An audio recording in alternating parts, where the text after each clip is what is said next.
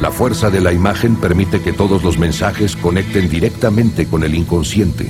Modifican la percepción de la realidad con elementos audiovisuales y generalmente no se trata de provocar reacciones reflexivas o de producir material con fines artísticos.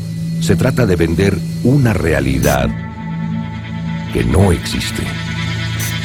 El presidente Alberto Fernández sancionó el decreto 690. Con él, extendió la suspensión de los aumentos de servicios de telecomunicaciones y TV paga por cable y satélite hasta el 31 de diciembre. Además, definió como servicio público a las TIC, que incluyen TV por cable, la telefonía móvil y la provisión de conexión a Internet. Dialogamos con las especialistas Mariela Baladrón y Daniela Monge sobre las definiciones, lo que falta y el porvenir. Esto es un podcast, de, la de la tribu. Fuerte al medio. La política, el Estado, los medios, el mercado y la comunicación pensada a contramano. Para escuchar nuestros podcasts, ingresa a fmlatribu.com barra podcast o búscanos en todas las plataformas de podcast. Fuerte, al medio. Bien, Agustín, y hoy, eh, como decíamos en las últimas semanas, fue bastante fácil elegir de qué hablar en Fuerte al Medio. La agenda finalmente terminó por imponerse y en este caso, eh, a la triangulación que hacemos semanalmente desde mediados de marzo, implica una comunicación soportada en Internet entre Bernal, Almagro y Caballito, la vamos a transformar en un eh, cuadrado, vamos a eh, apropiarnos y a fortalecer lazos y vínculos, pero también parte del federalismo que tiene eh, que necesita tener el sistema de medios y vamos a tener un diálogo para que sean otras, en este caso, quienes hablen mucho de un tema de que hemos hablado mucho tiempo nosotros dos, eh, entre muchas y muchos otros durante las últimas 48 horas, que es el decreto 690 con el que Alberto Fernández pateó el tablero de la regulación de las comunicaciones. Pero primero, bienvenido, ¿cómo andás? Y comencemos esta nueva edición. Hola Santi, eh, bueno, la verdad que bastante movilizada la agenda que, solemos seguir este, y, de la que solemos participar, de esto de, de, la comunicación como gran tema, como gran este, hashtag en tiempos de, redes sociales, eh, con una decisión del presidente y del gobierno en general, ¿no? un DNU este, que firma todo el gobierno y con la necesidad de eh, buscar personas que nos ayuden, buscar especialistas que nos ayuden a pensar este, los impactos eh, y las características de este DNU sobre telecomunicaciones y también nos parece una, muy buena oportunidad de este, abrir el micrófono para, escucharlas, este, no solamente este, lo, que, lo que piensan, sino sus, análisis. ¿no? Este, tenemos a, a, Daniela Monge y a Mariela Baladrón para que nos ayuden a pensar y nos ayuden a analizar este, este DNU de viernes por la noche que, calentó y nos, movilizó a todos los que venimos siguiendo este tema.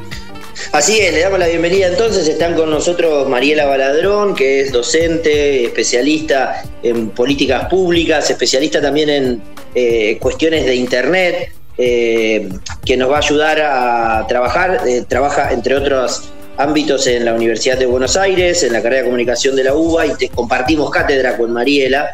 Y también vamos a hablar con la doctora Daniela Monge, que es docente y especialista también, investigadora en eh, políticas públicas de comunicación, tanto en la Universidad de Córdoba como en la Universidad de Villa María, y tiene ambas dilatada trayectoria y una mirada muy profunda sobre estas temáticas que en general nosotros abordamos semanalmente en Fuerte al Medio eh, y que hoy nos van a ayudar eh, con sus perspectivas para hablar. Así que bueno, en primer lugar, bienvenida Mariela, bienvenida Daniela, ¿cómo están? ¿Nos escuchan bien? Sí, se escucha muy bien. Muchas gracias por la invitación.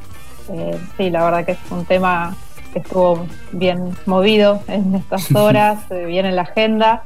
Y, sí, me parece súper importante poder abordarlo porque, bueno, se han estado hablando de un montón de cosas que el decreto dice, un montón más que no dice, y muchísimas eh, interpretaciones de lo que podría pasar, que, bueno, ya eso entra en otro terreno, pero no se aclara que no es lo que dice el decreto. Así que me parece súper importante eh, seguir conversando sobre el tema y, analizando.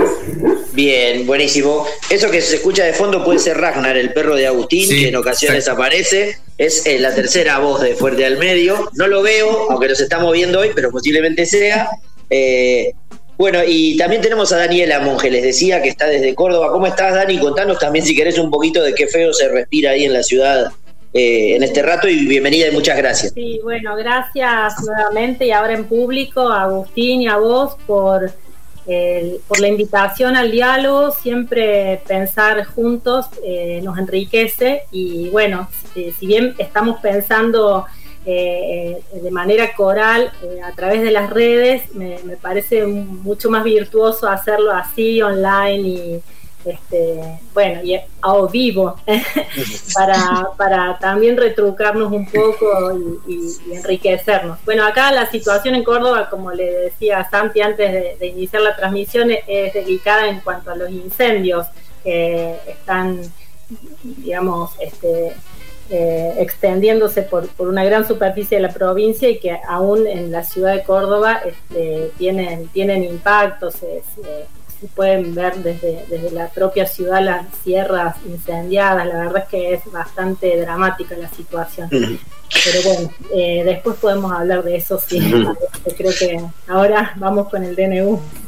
Bueno, sí, eh, era, te, invitamos a pensar un ratito en otra cosa. Entonces, eh, y la primera pregunta que habíamos pensado con Agustín tenía que ver con el factor sorpresa. Si a ustedes, que están involucradas en la discusión público-política sobre estas temáticas, les había parecido sorpresivo y, qué, otro elemento, además de ese, que sería el primero, eh, les parece relevante destacar en relación al anuncio. Va, al anuncio no, directamente al decreto, ¿no? Eh, el factor sorpresa como elemento constitutivo de esta medida. Sí, por mi parte, sí, fue sorpresivo. No, no sé si en algunos sectores específicos no, pero sí, mi sensación es que además de mi sensación en lo personal, percibí que, la sorpresa había sido bastante generalizada, por lo menos entre los que seguimos estos temas y, desde, la, desde la investigación, ¿no? Eh, sí, quizás eh, se está esperando alguna definición o, si en relación a los aumentos de tarifas, que es uno de los temas que trata el DNU, eh, porque ya habían anunciado una serie de aumentos las empresas y creo que la mayoría un poco los dábamos por hechos y no sabíamos si después de eso iba a haber alguna medida, que quizás era otra posible vía, digamos, de, la regulación. Pero sí, sin duda fue, fue sorpresivo, eh, eso creo. Y ahora, bueno, a partir de, ese factor sorpresa se empiezan a activar también un, montón de lecturas de cómo, por qué ahora, eh, si, quiénes, con quiénes se había conversado, con quiénes no. Digamos, eso también ahí activa una serie de, interrogantes o, suposiciones que podemos hacer. Eh, más allá de eso, sí me parece más que relevante, oportuno y necesario que, se hayan suspendido las tarifas en este contexto de emergencia sanitaria hasta el 31 de diciembre. Eh, me parece fundamental, como también restituir la, la potestad del Estado de regular sobre un montón de aspectos que ya existían en la ley argentina digital de, 2014 eh, y que habían sido derogados por el DNU 267 de Mauricio Macri, que este otro DNU, digamos, viene a restablecer, pero con, con algunas cuestiones eh, nuevas que no estaban en la ley argentina digital y, que además a través de todo lo que pasó en los últimos cuatro años también eh, se fueron modificando. Bueno, le devuelvo la, palabra a Dani para que hable de lo del factor sorpresa y, después, si quieren, seguimos profundizando sobre la medida en sí. Sí, yo creo que nos tomó a todos por sorpresa, a todas y a todas por sorpresa, eh, pero eh, yo creo que también si uno piensa en, digamos, en esta decisión eh, de política que se materializa a través de un DNU, también me, imagino que hay un cierto retraso en restituir un aspecto importante que este DNU restituye eh, en relación a la ley 27078, ¿verdad? Porque si hay una cuestión importante acá es restituir el artículo 15 que había sido derogado por el artículo 22 del decreto 267, eh, en digamos, en una, en una bolsa en donde se derogaban un montón de artículos e incisos de manera indiscriminada eh, y restituye los servicios eh, TICS como servicios públicos en competencia. Ahora, más sorprendidos deben estar eh, las, empresas de cable, que digamos, y específicamente un grupo en particular, que con el decreto 267 que, que creyó que había quedado resguardado de toda injerencia en relación a que ya no iba a ser eh, digamos, reclamado en términos de, sus procesos de concentración eh, ya a esa altura ilegales, que ahora eh, tiene que, digamos, en, este marco tiene que responder como servicio TIC y entonces va a haber regular sus tarifas, lo cual, digamos, es como un mal chiste. Pero, digamos, habiendo salido de un lugar en donde se suponía que eh, los eh, estaba, se sentían hostigados o perseguidos por la cuestión de la concentración indebida, ahora van a tener que responder por la por, eh, digamos las tarifas tope, las tarifas máximas y ahí me parece que hay como también otra sorpresa que, digamos que, es mayor que la nuestra incluso, ¿no? Creo que ahí, ahí hay una cuestión interesante para analizar.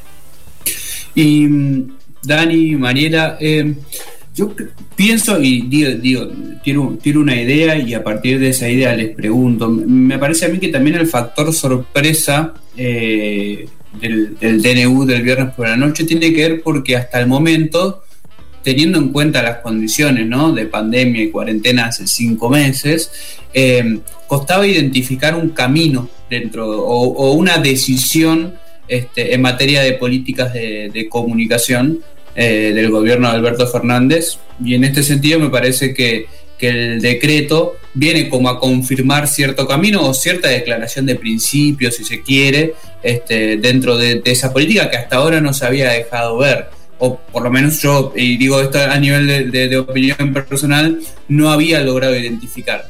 ¿Les parece que eso también tiene que ver con, el, con la cuestión del factor sorpresa? Eh, la verdad es que sí, me parece que, que, para propios y extraños hay una cuestión acá que se devela eh, de manera inesperada y que bueno, eh, va en la línea de algunos movimientos a nivel de discusión política que ya estaban teniendo lugar en sede legislativa.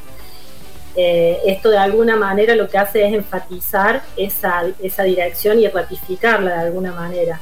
Pero eh, sí, específicamente creo que, que, hay ahí una, digamos, un segundo momento que tiene que ver con la, con la construcción de la política. Decreto no, digamos, eh, generar un decreto en donde se, en donde se, se, restituye la condición de servicio público en competencia a los servicios TICS eh, es como, digamos, un primer movimiento, pero eh, yo creo que la discusión acerca del acceso a Internet como derecho humano, del acceso a bienes TICS, a servicios TICS, perdón, como como una condición esencial para poder transitar esta época con o sin pandemia, esta época en la que vivimos y nos desarrollamos como ciudadanos, es una, una discusión que excede ampliamente este decreto. Este decreto en todo caso va a los licenciatarios, a la fijación de tarifas eh, para los mayoristas, etcétera. Pero hay toda otra vuelta que todavía no está puesta en discusión eh, y que tiene que ver con un acceso muy asimétrico, muy irregular en Argentina, con, digamos, con zonas en donde, en donde hay un solo proveedor eh, de servicios, con zonas en donde se cobran tarifas abusivos, precios abusivos, hasta ahora vamos a llamarlos precios.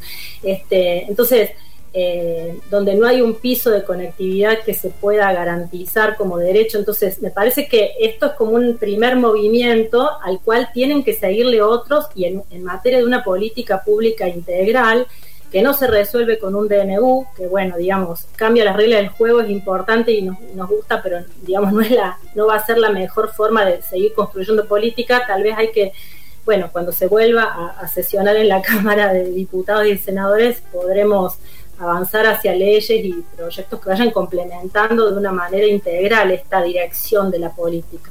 Sí, coincido en que también era un tema en el, de agenda, digamos, desde lo legislativo, donde se presentaron más de 20 proyectos eh, de distintos eh, partidos políticos con distintas firmas, eh, incluso algunos de, la oposición, donde se estaban planteando estas cuestiones que justamente el, DNU recupera y que habían estado en, la legislación de Argentina Digital, retomando también esta cuestión, ¿no? Eh, también para, digamos que la forma institucional es un DNU, eh, pero que hace referencia a definiciones que habían sido eh, aprobadas en su momento en el Congreso, si bien hace algunos cambios sobre esas definiciones originales que había, dándole más potestad o por lo menos reforzando al organismo de aplicación como el, que tiene que definir el, cómo de estos principios más generales que plantea el, decreto, ¿no? Eh, me parece que, sí, que coincido en que quizás habían sido muy claras las medidas de emergencia en, lo sanitario, de que no se corten los servicios. Ahí sí encontramos que en los considerandos de, ese decreto anterior se retoman algunas de las cuestiones que están en el considerando de este, con lo cual ahí podemos ver que había ya una línea que se estaba marcando, que obviamente no podíamos saber si se iba a continuar ni cómo, pero sí ahí ya había una idea de hablar de servicio público, de, la prestación, del no corte del servicio, bueno, esto también en el marco de la emergencia.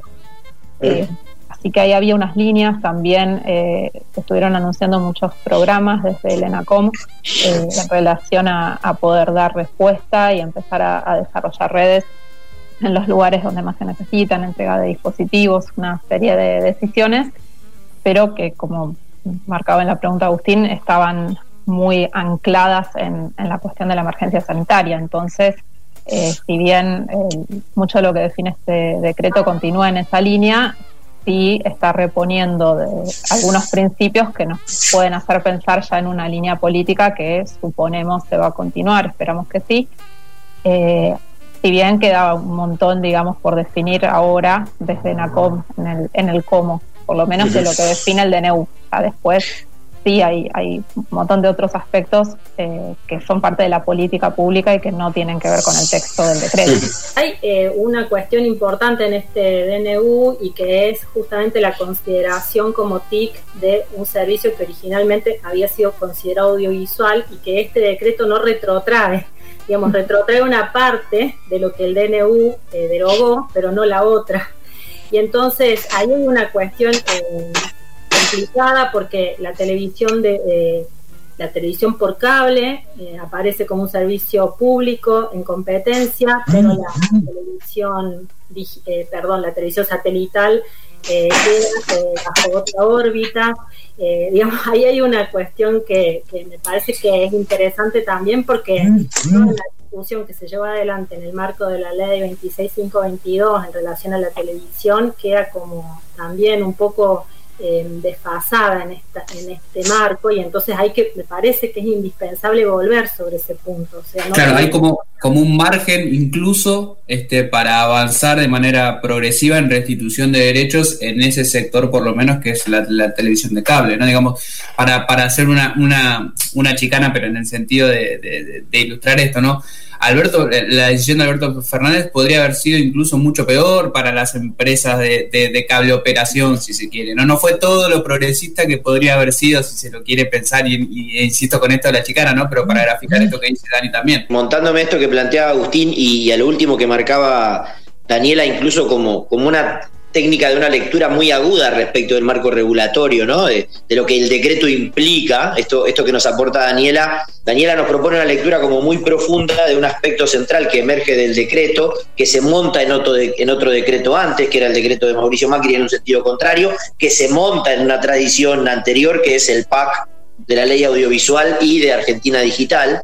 Eh, me parece que hay eh, hay una discusión bien interesante en el porvenir, que incluso en el porvenir del que planteaba Mariela, decir, bueno, a partir de ahora, si este es el comienzo de una política de comunicación con esta con este valor como, como guía de funcionamiento, habrá que profundizar esas discusiones para tratar de conducir esa política a ese aspecto donde Agustín decía, aún eh, se puede restaurar más derechos y en tal caso afectar un poco más las posiciones dominantes de las empresas. Si entendí bien, iría entonces a una, a una siguiente a un siguiente planteo que tiene que ver con cómo, podrían eh, comunicar para, para que se entienda en la vida cotidiana de las personas lo que implica que haya sido definido de servicio público eh, la prestación de los servicios que están en nuestra vida cotidiana. La mayoría de las personas usamos teléfono celular, la mayoría de las personas montamos a ese uso el acceso a Internet por banda ancha móvil. En muchos hogares eso es la única forma de acceder a Internet, además,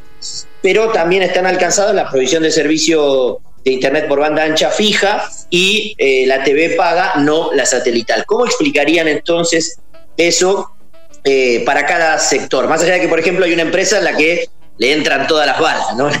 le, entran todos los goles. Tal vez para que la, audiencia pudiera comprender un poco más de qué trata el servicio público, uno puede recuperar alguna, alguna idea muy general de, las que enseñamos a los alumnos en, la universidad, eh, de las cuales este, ha escrito muy bien Guillermo Mastrini en su momento, Graciana, Peñafort, y decir que los servicios públicos tienen esta cualidad de ser generales, uniformes, regulares, continuos.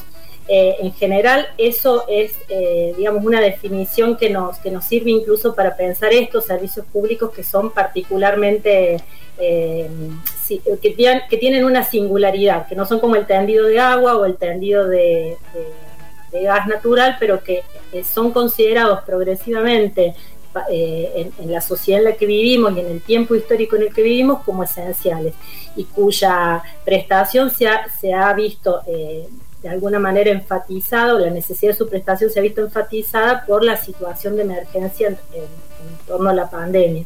Entonces, algo que tal vez en un momento podía parecer como, digamos, como de un acceso eh, optativo o suntuario, de repente empieza a ser esencial. Entonces, hay una cuestión eh, importante ahí porque esa esencialidad eh, se vincula entonces como con más fuerza, con más claridad, con más peso a la cuestión de los derechos humanos, o sea, entender que, esta, eh, que este acceso se vincula a un derecho humano o considerarlo así en términos de política ya es una, una cuestión, digamos, importante como concepto a nivel de la ciudadanía. Y entonces, bueno, a partir de ahí que eh, cada uno de los servicios, ya sea televisión fija, televisión, eh, eh, perdón, telefonía fija, telefonía móvil, televisión por cable o internet, son cada uno en su especificidad necesarios para el desenvolvimiento de, la ciudadanía en, una, digamos, en su carácter pleno, porque digamos, y cada vez más la cuestión eh, de Internet, podríamos focalizarla ahí eh, fundamentalmente, porque a partir de la pandemia también hemos visto cómo con, eh, la posibilidad o no de estar conectados hemos podido estudiar, trabajar, comunicarnos, acceder a noticias, hacer consultas sanitarias, etcétera, etcétera. Entonces, eh, pienso que la comprensión de por qué esto es un servicio público eh, tendría que ver en un punto con estas características que decía y en otro punto con que al hecho, eh, el hecho de que sean esenciales hace que también el Estado tenga que intervenir para sobre, para su, digamos, para anteceder el interés público al interés privado, que no es una cuestión menor en este, en este aspecto, ¿no? Quisiera agregar que lo qué servicios o, qué eh, se definen como de servicio público o interés público es algo que se define social e históricamente. Entonces, eh, también tengamos en cuenta que la expansión masiva y comercial de Internet, de los celulares, es desde 1990 hacia acá. Entonces, también hay una razón por la cual la telefonía fija sí era un servicio público y no lo era la telefonía móvil. Tiene que ver también con, que, bueno, la telefonía fija eh, tiene muchísimos más años. Entonces, eh, son discusiones que, se van actualizando por, una cuestión lógica del desarrollo social y tecnológico de nuestra sociedad. Eh, no, no se trata tampoco de, una decisión así de, un día para el otro, sino que tiene un contexto y además eh, me parece importante para destacar que cuando pensamos estas cuestiones también se trata de la universalidad, de la cobertura eh, nacional o cobertura universal, que, son algunas de las cuestiones. Puede ser que la prestación del servicio, la, de, eh, la del sector privado, digamos, para diferenciar esta confusión que un poco hubo en estos días, no significa definirlo en servicio público, además es servicio público en competencia, prestado por prestadores privados, que puede haber también cooperativas, bueno, otro tipo de, formas que, adquieren las empresas que están en competencia para dar estos servicios. Pero esta definición, eh, sumando lo que explicaba recién Dani, también explica la relevancia social, la importancia que tienen esos servicios para que todos, toda la ciudadanía los pueda acceder a ellos. Entonces ahí es importante que el Estado tenga la posibilidad de marcar algunos lineamientos, eh, tener en cuenta algunas regulaciones, sea que dar por sí el servicio o no, aunque lo delegue en, otros prestadores, pero que sí pueda establecer ciertas pautas de calidad, eh, de prestación universal, de tarifas, un montón de aspectos, porque sin duda es, un servicio esencial. Y además hay algo también que es, que es, digamos, relativamente novedoso, que podemos hay muchos autores, digamos, que ya dicen que Internet es una infraestructura, así como tenemos otras que pueden ser el transporte y, de otro tipo, pero, pero ya ha adquirido ese carácter de infraestructura, lo mismo la telefonía móvil, donde la, los que somos usuarios la damos por supuesta y si tiene una falla y recién nos damos cuenta de que existe, digamos. Es como que se naturalizó la forma en que se expandió Internet, con, que es distinta de otras tecnologías en otros momentos de la historia, y, en algún punto está invisibilizada. Entonces también hay ciertas cuestiones que están dadas por hechas de, cómo existe o cómo se ha venido desarrollando, cómo la conocemos como usuarios a estas tecnologías, donde estamos, estamos por, porque es la única forma que existe o, la única manera, que son empresas privadas con sus propias redes que te cobran por un servicio, lo aumentan cuando les parece, digamos, ahí es un montón de cuestiones que no necesariamente son de esa manera ni son así en todos los lugares del mundo y, un poco es una lógica que, también eh, venimos, fue muy profundizada en los últimos cuatro años. Entonces, también me parece que, eso es importante en, esta declaración de principios que no es nada menor. Hablando de, estos actores privados y, Daniela recién hablaba de, interponer o por lo menos de, poner por encima de los intereses y de la búsqueda de rentabilidad privada este, el interés público, ¿sí? el acceso como un derecho y las condiciones de ese acceso también como un derecho. ¿Cuál es la situación del mercado de telecomunicaciones? Digo, este, ¿cuáles son los actores que están tocados? ¿Cuáles pueden ser las diferentes posturas? Como bien decían ustedes, no son solamente las grandes empresas, sino que hay un sector cooperativo que brinda buena parte de estos servicios. Este, ¿A qué hay que estar atento en base a esos actores en la reglamentación de esta regulación? Bueno, un poco este, la que quiera empezar este, para, para empezar a, cerrar, pero con este tema que me parece como muy relevante. Eh, hay una, hay, hay muchas, eh, digamos, muchas ventanas por donde podríamos entrar al tema. Yo voy a elegir la ventana Cabase, que hoy publicó una, eh, digamos, una, una, especie de, interpretación respecto de cómo podría impactar en el sector cooperativo la, implementación del DNU 690. Eh, indicando que hay 1.200 cooperativas y pymes en Argentina que podrían ser eh, afectadas en relación a eh, la fijación de, precios de los mayoristas y básicamente en relación a la incapacidad de poder invertir en infraestructura, que es lo que de alguna manera ellos reclaman como, digamos, como el, necesario el daño al que deben este, aspirar para poder desarrollarse y consolidarse como un sector alternativo a los grandes prestadores.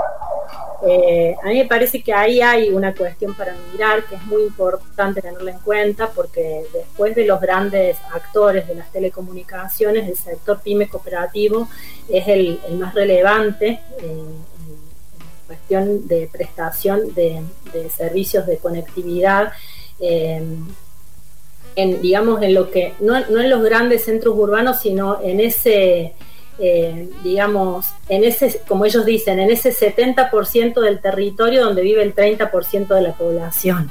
Ellos lo grafican de esa manera. Y a mí me parece que es muy importante eh, tomar en cuenta lo que están marcando, si bien en Cabase están asociados también a grandes actores, ¿no? Como Telecom, claro, pero, eh, pero hay, hay una voz del cooperativismo que me parece que hay que reconocer y entonces creo que una, un movimiento de la política sería sentarlos a una mesa de reglamentación eh, para, para, poder discutir criterios que sean razonables. Porque acá, al final del día, después que termine toda la cuestión de ajustar, eh, no sé, una, una, tabla tarifaria, definir los criterios en base a los cuales se van a considerar las tarifas, etcétera, Lo que sigue es el acceso y la asequibilidad y hay una, digamos, hay una gran brecha entre los sectores urbanos y las clases medias y el resto del mundo, que es la mayoría en este país. Y eso a mí me parece que es muy importante. Mariela lo trabaja mucho mejor y más específicamente que yo, ella podrá dar cuenta de esto, pero a mí me parece que la cuestión de la asequibilidad es el, el, talón de Aquiles de cualquier política y que no está trabajada y que la información no está sistematizada. Entonces, eh, con un decreto solo no alcanza para garantizar derechos. Los derechos eh, de, este, de este tipo no son declamativos, eso nos lo enseñan todos los profesores en la universidad. Los derechos hay que ponerles carnadura eh, en materia de planes, de políticas, de acciones concretas, porque si no, decir que Internet es un derecho humano, bueno, no alcanza, nos quedamos en la puerta. Sí, ahí yo, digamos, si bien en general son mercados que están altamente concentrados en todos los tipos de servicios, sí haría un poco una diferenciación en lo que es la telefonía móvil, que tiene tres grandes prestadores, eh, que son Claro, Personal y Movistar. Eh, si bien, bueno, hubo, hay todavía proyectos y hubo reglamentaciones sobre los operadores móviles virtuales, no, no es algo que en lo que se haya avanzado mucho. Entonces ahí tenemos un mercado que está absolutamente eh, concentrado y repartido casi en partes iguales entre esos tres prestadores, con algunas variantecitas. Y después, en el caso de lo que es la eh, Internet fija, ahí sí, si bien eh, también juegan esos, esos actores y está muy concentrado el mercado entre algunas grandes empresas, a las que se suma alguna más, Telecentro. Eh, Sí, lo que hay, como mencionaba Dani, es un universo muchísimo mayor de prestadores eh, a lo largo y ancho del país, que son pymes y cooperativas, que sí es un sector que es muy importante que se lo pueda acompañar y desarrollar, porque bueno, lo, que hemos visto, digamos, es que el, desarrollo de redes y de servicios basado en el retorno de inversión, lo que nos ha mostrado desde la privatización de Entel hasta acá, es que los tendidos de las redes se concentran donde hay mayor población y poder adquisitivo. Entonces tenemos eh, toda la zona central del país eh, con, con un tipo de conexión y el resto del país con otra muchísimo más deficiente, que incluso en los casos de que hay capacidad de pago, ni siquiera a veces pueden acceder a velocidades adecuadas para, para tener esto un servicio de calidad, no solamente acceso.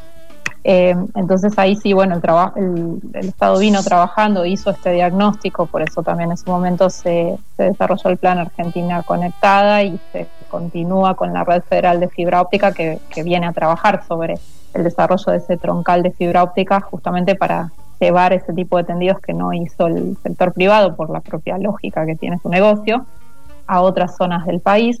Entonces ahí sí la política pública es fundamental para articular pymes y cooperativas y otro tipo de prestadores, que incluso pueden ser redes comunitarias, que sean personas, que grupos de comunidades que se autoorganicen para prestar el servicio y puedan interconectarse con esa red de ARSAT y con otras redes de privados.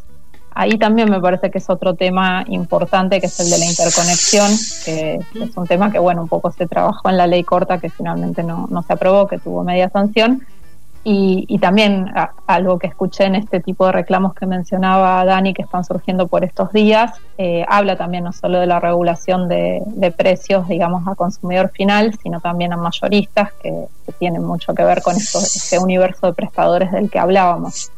Así que me parece que hay muchísimas cuestiones que trabajar, me parece que también es importante el diagnóstico, eh, como mencionaba Dani, hay algunos veía que circulaban mucho por las redes sociales algunos indicadores donde da que el arriba del 80% de las personas acceden a Internet. Pero bueno, esas mediciones eh, son en los 31 aglomerados urbanos y consideran a cualquier persona que tuvo Internet, aunque sea en un lugar público con Wi-Fi, digamos, para entender de qué hablamos, porque si no se comparan peras con manzanas, me parece. Entonces, ahí es importante eh, evaluar eso, ¿no? ¿Dónde están eh, las principales deficiencias de conectividad? ¿Quiénes son esos actores que pueden llevar conectividad a esos lugares donde faltan para que justamente sea un servicio un, esencial, estratégico y para todos los habitantes.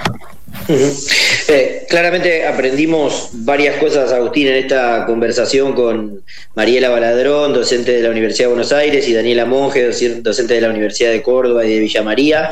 Aprendimos que esto recién empieza, en principio. Aprendimos, eh, como trabajamos también con nuestros estudiantes, que eh, un, decreto o una ley no hacen a una política y esto quizás sea el punto de partida y de ningún modo el punto de llegada. Aprendimos también que eh, cuando uno discute sobre el modo en que el Estado puede regular eh, los servicios de comunicación en la actualidad, se desagregan como unidades de una materia que debería ser anual, ¿no? Interconexión, portabilidad, diferencias territoriales. Yo le escuchaba a Daniel hablar de del 70% del territorio en el que vive el 30% de la población, es eso que aparece en forma de tres lomas cada vez que hay que hablar de un pueblo chico acá, digamos, ¿no? De cuántas, y que apareció mucho en los últimos meses con los números del coronavirus, digamos, ¿no? El grandes territorios de la nación con poca población, entonces el virus circula poco, bueno, también circula poco internet, ¿no? Más caro. Pero también me parece algo que aprendimos a hacer esto que el formato fue radiofónico y que quizá, este, eh, no sé si, si vamos a dar un seminario anual con estas temáticas, pero de, aquí a poco podremos repetir esta experiencia, volver a invitar a Mariela y Daniela o a muchos y muchas especialistas que hay en estos temas que nos ayuden a pensar esta cuestión que además está en el llano, en la vida cotidiana de quienes nos escuchan, digamos, eso es fundamental, me parece que es como, eh, siempre fue el desafío de la columna y este es el más fácil sobre este tema es muy fácil explicar por qué está en tu vida cotidiana. Sí, eh, básicamente haciendo matemáticas, cuatro cabezas piensan mejor que dos seguramente, y esta columna es una, este, una validación de eso. Eh, y nos ayudaron muy bien Mariela y Daniela a, explicar este, qué implica que esto sea un servicio público, qué implica la conceptualización de las televisiones y el abordaje de las telecomunicaciones como un derecho humano, este, qué rol juegan en el derecho a la comunicación. Así que sin duda vale la pena volver a repetirlo y, eh, le agradecemos muchísimo a Dani y a Mariela este, por haber aceptado, por haberse tomado el rato este, de conversar con nosotros. Así que les mandamos este, abrazos o, codazos a la distancia y les, les agradecemos. gracias, gracias a ustedes y un placer estar con Mari. Siempre me encanta conversar con ella es una investigadora que admiro, eh, así que gracias. A ustedes también los admiro, por supuesto, pero no se pongan celosos.